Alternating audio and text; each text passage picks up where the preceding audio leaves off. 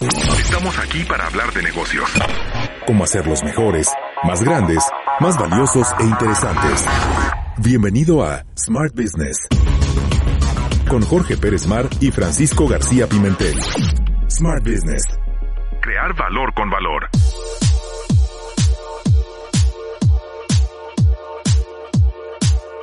Ya huele Navidad, se acerca, por supuesto, uno de los días más importantes de cada año. Y toda la Navidad, más allá del sentido profundo, cristiano y verdadero que tiene, a veces se siente como pues un espacio meramente mercadológico, cultural y de venta. El día de hoy tenemos un invitado especial, a Diego Basoberri de la Universidad Panamericana, quien es un experto en mercadotecnia, de la cual a veces sabemos muy poco, entendemos muy poco y por tanto no podemos sacarle las ventajas que podríamos sacarle si lo entendiéramos. Así que queremos hablar de mercadotecnia para que nos expliquen un poco más. ¿Cómo estás? Hola, ¿cómo están? Gracias por tenerme aquí. Oye, pues a ver, la mercadotecnia a veces tiene un poquito de mala, de mala reputación, ¿no? Los mercadólogos son personas a las que se les paga por mentir, como a los abogados, o eso a veces es lo que piensa la gente, ¿no? Porque finalmente como a veces se ven las series de Mad Men y demás. Más allá de que el producto sea bueno o malo, lo importante es vender por vender. ¿No es cierto? Es, es, una, es un dilema, es algo que realmente sí mucha gente se pregunta, ¿no? De que, oye, ¿para qué es la mercadotecnia? Porque realmente me estás vendiendo cosas que a lo mejor ni necesito, ¿no? Entonces, este, sí, sí es algo que mucha gente se pregunta. Cuando sí me preguntan eso, de hecho en la universidad a veces los alumnos que vienen o los que están por entrar sí preguntan de que, oye, pues, este, mercadotecnia es nada más vender por vender o, qué, ¿no?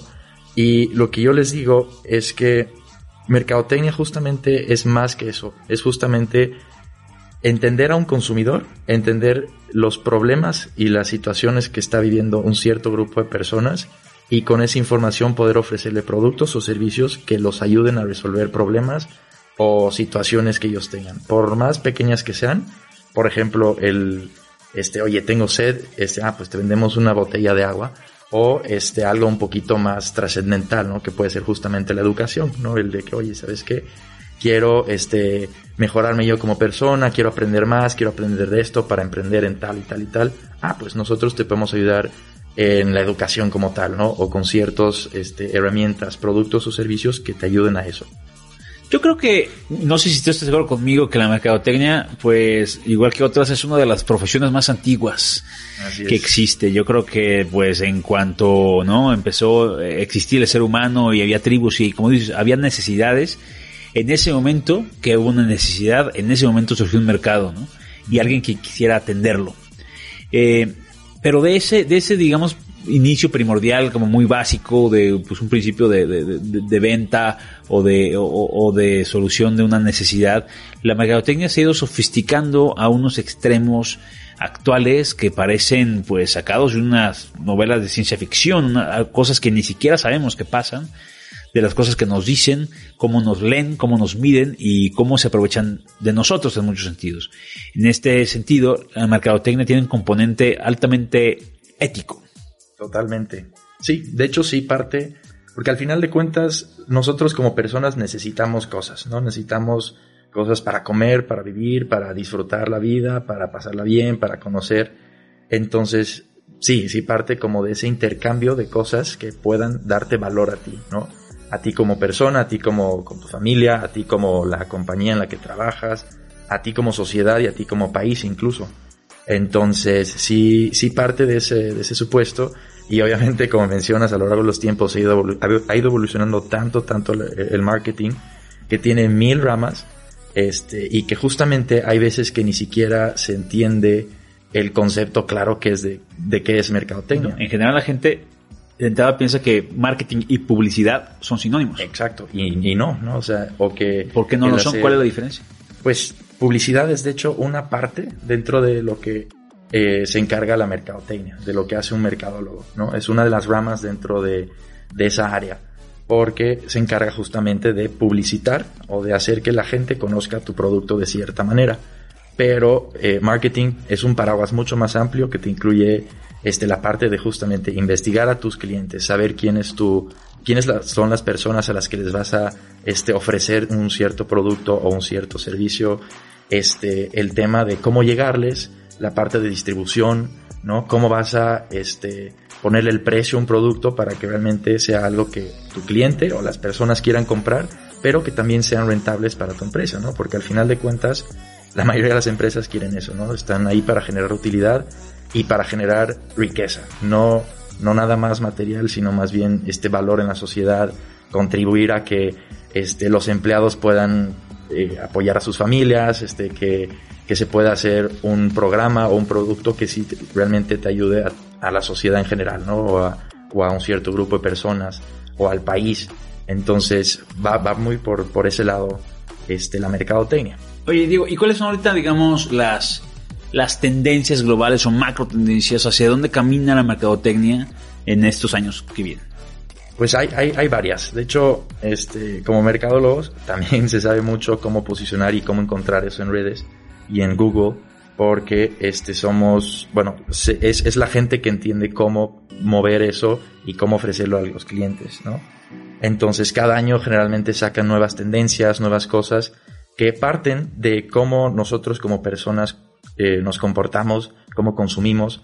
Este, una de las tendencias mucho más fuertes que va empezando ya hace unos, unas tres décadas, pero ahorita es como un punto muy, muy fuerte, este, es toda la parte digital, ¿no? O sea, todo el marketing digital, este, que no solamente es redes sociales, no es solo tener una cuenta en Instagram y en Facebook, sino más bien toda la parte de, de un e-commerce, toda la parte de search engine optimization, ¿no? Con Google, este, la parte de crear contenido de valor para los clientes, todo eso está muy enfocado en la parte digital, que cada vez es mucho, mucho más fuerte y que dentro de la misma hay muchas otras tendencias actualmente.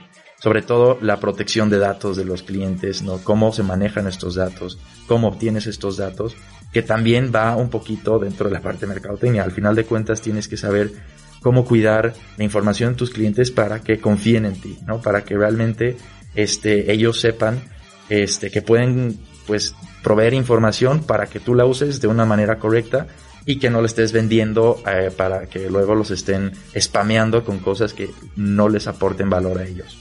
Sí, pero tú estás hablando de unas tendencias que creo que muchas se basan en plataformas tecnológicas, en desarrollos de tecnologías eh, y, y, en actualización de protocolos, como estás mencionando, ¿no?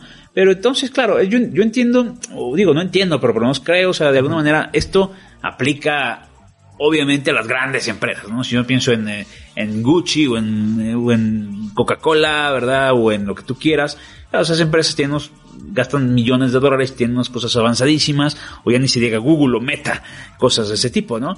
Pero entonces, ¿esto a qué, a qué viene a colación para mi negocio pequeño? Yo tengo, una, no, si tengo una tiendita, uh, una estética canina, o tengo una tienda de bolsas, eh, las empresas chiquitas, que no tienen tanto dinero a su disposición, ¿Cómo pueden hacer uso de esas herramientas? ¿O es algo que está fuera del alcance, digamos, de las personas de calle? Creo que no está fuera de alcance. Obviamente, con más recursos se pueden hacer muchas más cosas o en un tiempo más corto. Este, por eso Coca-Cola tiene un alcance gigante, ¿no? Pero este, de algún punto se tiene que empezar. De algún punto todas las empresas, este, aunque sean startups o fintechs, pueden, este, con pocos recursos generar contenido de valor y usar todas estas herramientas digitales para llegar a la mayor cantidad de gente posible. O sea, tú puedes usar Facebook, puedes usar Instagram, puedes usar Google de la misma manera que la usa Amazon, Coca-Cola, este, el mismo Facebook para llegar a clientes, ¿no? Y ahí el desafío, más que, o sea, para poder llegar a más personas, es el entender a tu cliente. Para que con eso puedas llegarle a las personas que realmente van a comprar tu producto, que sí les sirve tu producto este, de una manera creativa, ¿no? La creatividad es parte fundamental de la mercadotecnia porque te las tienes que ingeniar para llegarle de la mejor manera con los recursos que tengas, ¿no? Un ejemplo, este, son todas estas compañías que crean y usan el contenido este, para vender. No necesariamente haciendo flyers o publicidades donde está el producto y de que, oye, compra este producto por tal y tal y dos por uno y el descuento. Eso sí, aplica también, pero más bien están jalando a los consumidores con contenido que los pueda ayudar. Un ejemplo puede ser, por ejemplo, este GoPro. Sé que es una empresa grande, pero, no, siempre lo fue. Pero no siempre lo fue. Y ellos empezaron usando el contenido de sus mismos clientes, ¿no? De las personas que usan sus cámaras en sus bicicletas, en sus skateboards, en las patinetas, este, en todos los dispositivos para crear videos increíbles, fotos buenísimas. Y eso es lo que usa eh, GoPro para promocionar sus productos. No te están diciendo de que, oye, esta camarita con tal resolución y tal batería, etcétera, ¿no? Sí lo tienen, sí, sí también tienen que mostrar los aspectos este, del producto. Técnicos, ¿no? Pero este, se enfocan mucho más en crear este valor, ¿no? Para que la gente justamente diga de que, oye, este, a mí me gustaría sacar fotos así o que cuando... Claro, porque a nadie le gusta ver un anuncio, de hecho los adelantas. Exacto. Eh, son invasivos, pero a todo el mundo nos gusta ver un tipo dando marometas y, ¿no? Y caerse incluso, ¿no? O sea, todo lo que implica, como dice, el content marketing dentro, por ejemplo, en el tema de audiovisual y también en el tema, por ejemplo, de blogs y videos y escrito, ¿no? Sí, sí, sí. Totalmente los blogs no, no están muertos, ¿no? Mucha gente piensa que, pues, ah, ya el correo quedó atrás, que los blogs solo lo leen ciertas personas, pero es también una herramienta muy, muy buena para generar contenido que le guste a tu mercado meta, ¿no? Este, puedes crear recetas, ¿no? Todos estos bloggers que hacen sus blogs de viajes, luego si usan ese, esa voz que tienen o ese mercado al que llegan con su contenido para poder promocionar ciertas cosas, ¿no?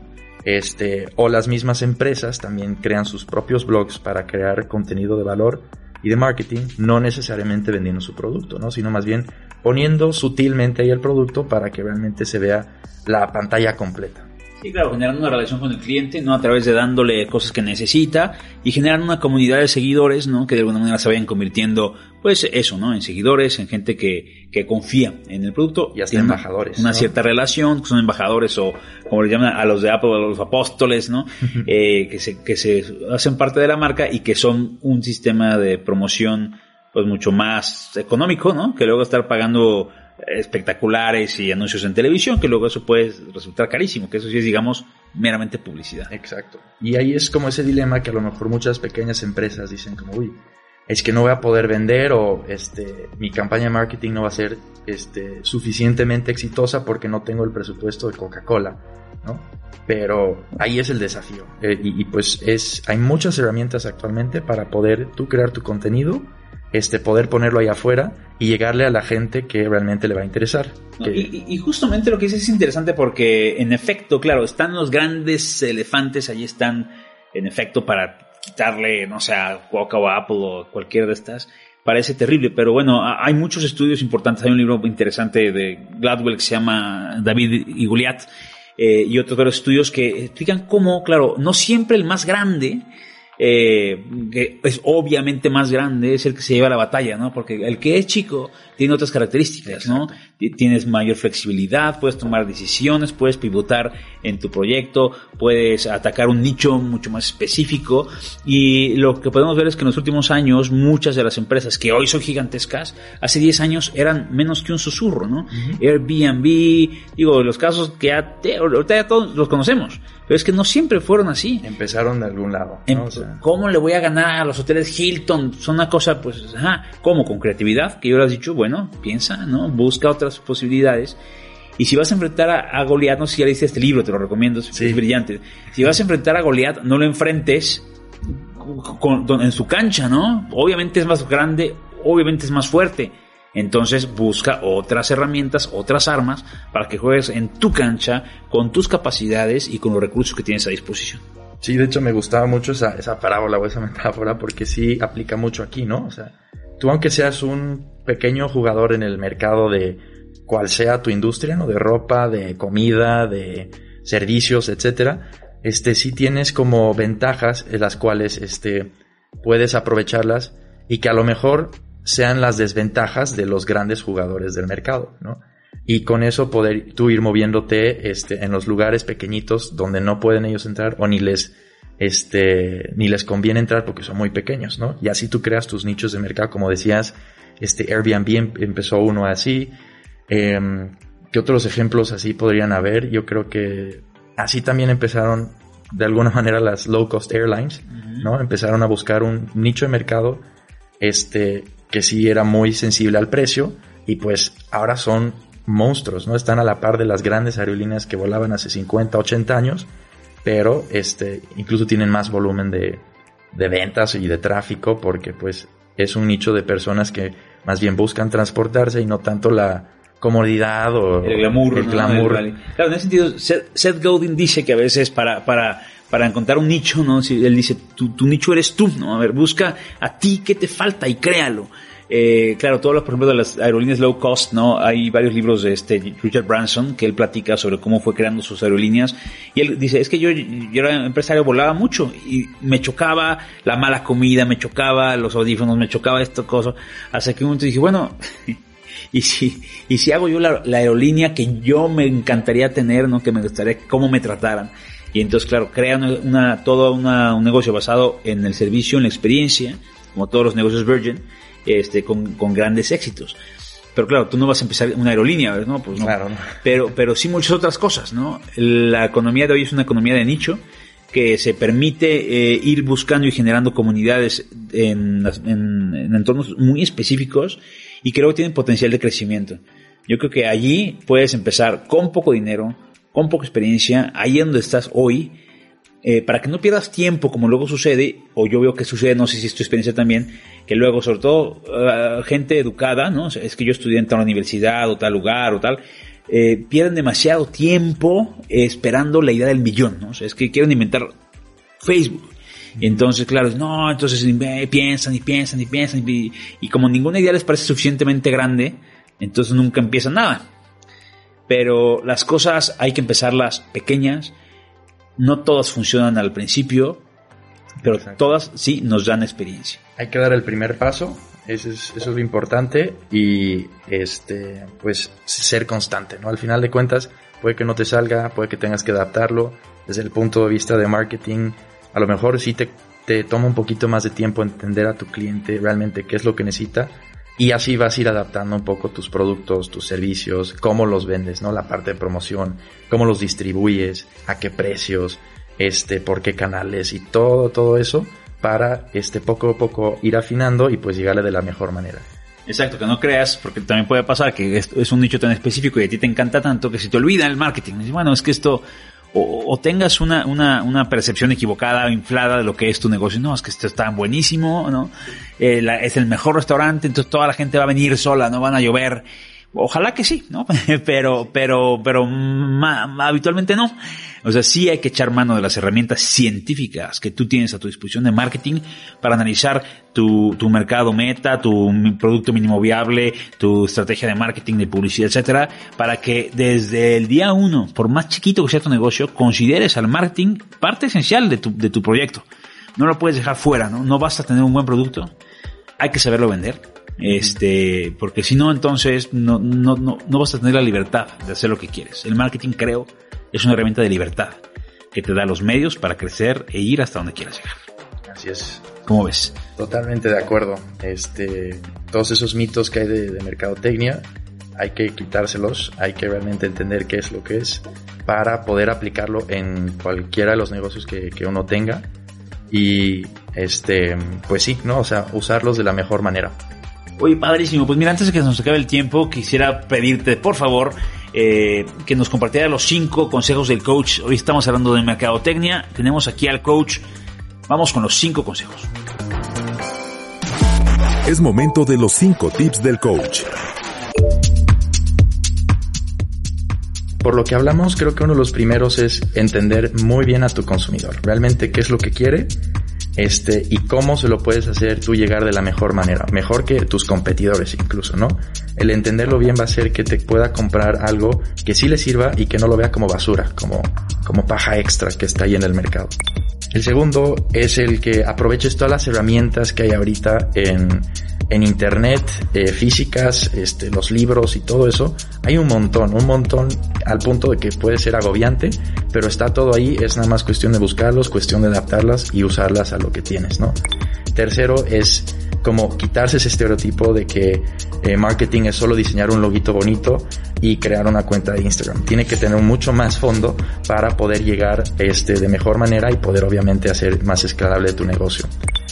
Y este, yo creo que un último, un último consejo es el, el usar todo el contenido que tengas a tus manos. ¿no? Ahorita es muy muy cotizado el usar videos, ¿no? De cualquier longitud, puedes tener videos en YouTube, videos, clips en, en Facebook, en Instagram, o videos cortitos de 7 segundos incluso en TikTok, ¿no? Entonces todas esas herramientas y poder usarlas porque realmente es como atraes a la gente, ¿no? Tienes que ser algo atractivo, explicando y transmitiendo tu mensaje para que, este, si lo puedas, este, bueno, puedas transmitir lo que quieres transmitirle a tus consumidores. Smart Business es un espacio colaborativo entre Newsweek Aguascalientes y la Universidad Panamericana Campus Aguascalientes. ¿Qué te gustaría escuchar en este podcast? Escríbenos a podcast.up.edu.mx con tus dudas y temas de interés. Gracias Diego por estar con nosotros y gracias a ustedes. Eh, ya quedan tres días para Navidad. Les deseamos de verdad que la pasen muy bien.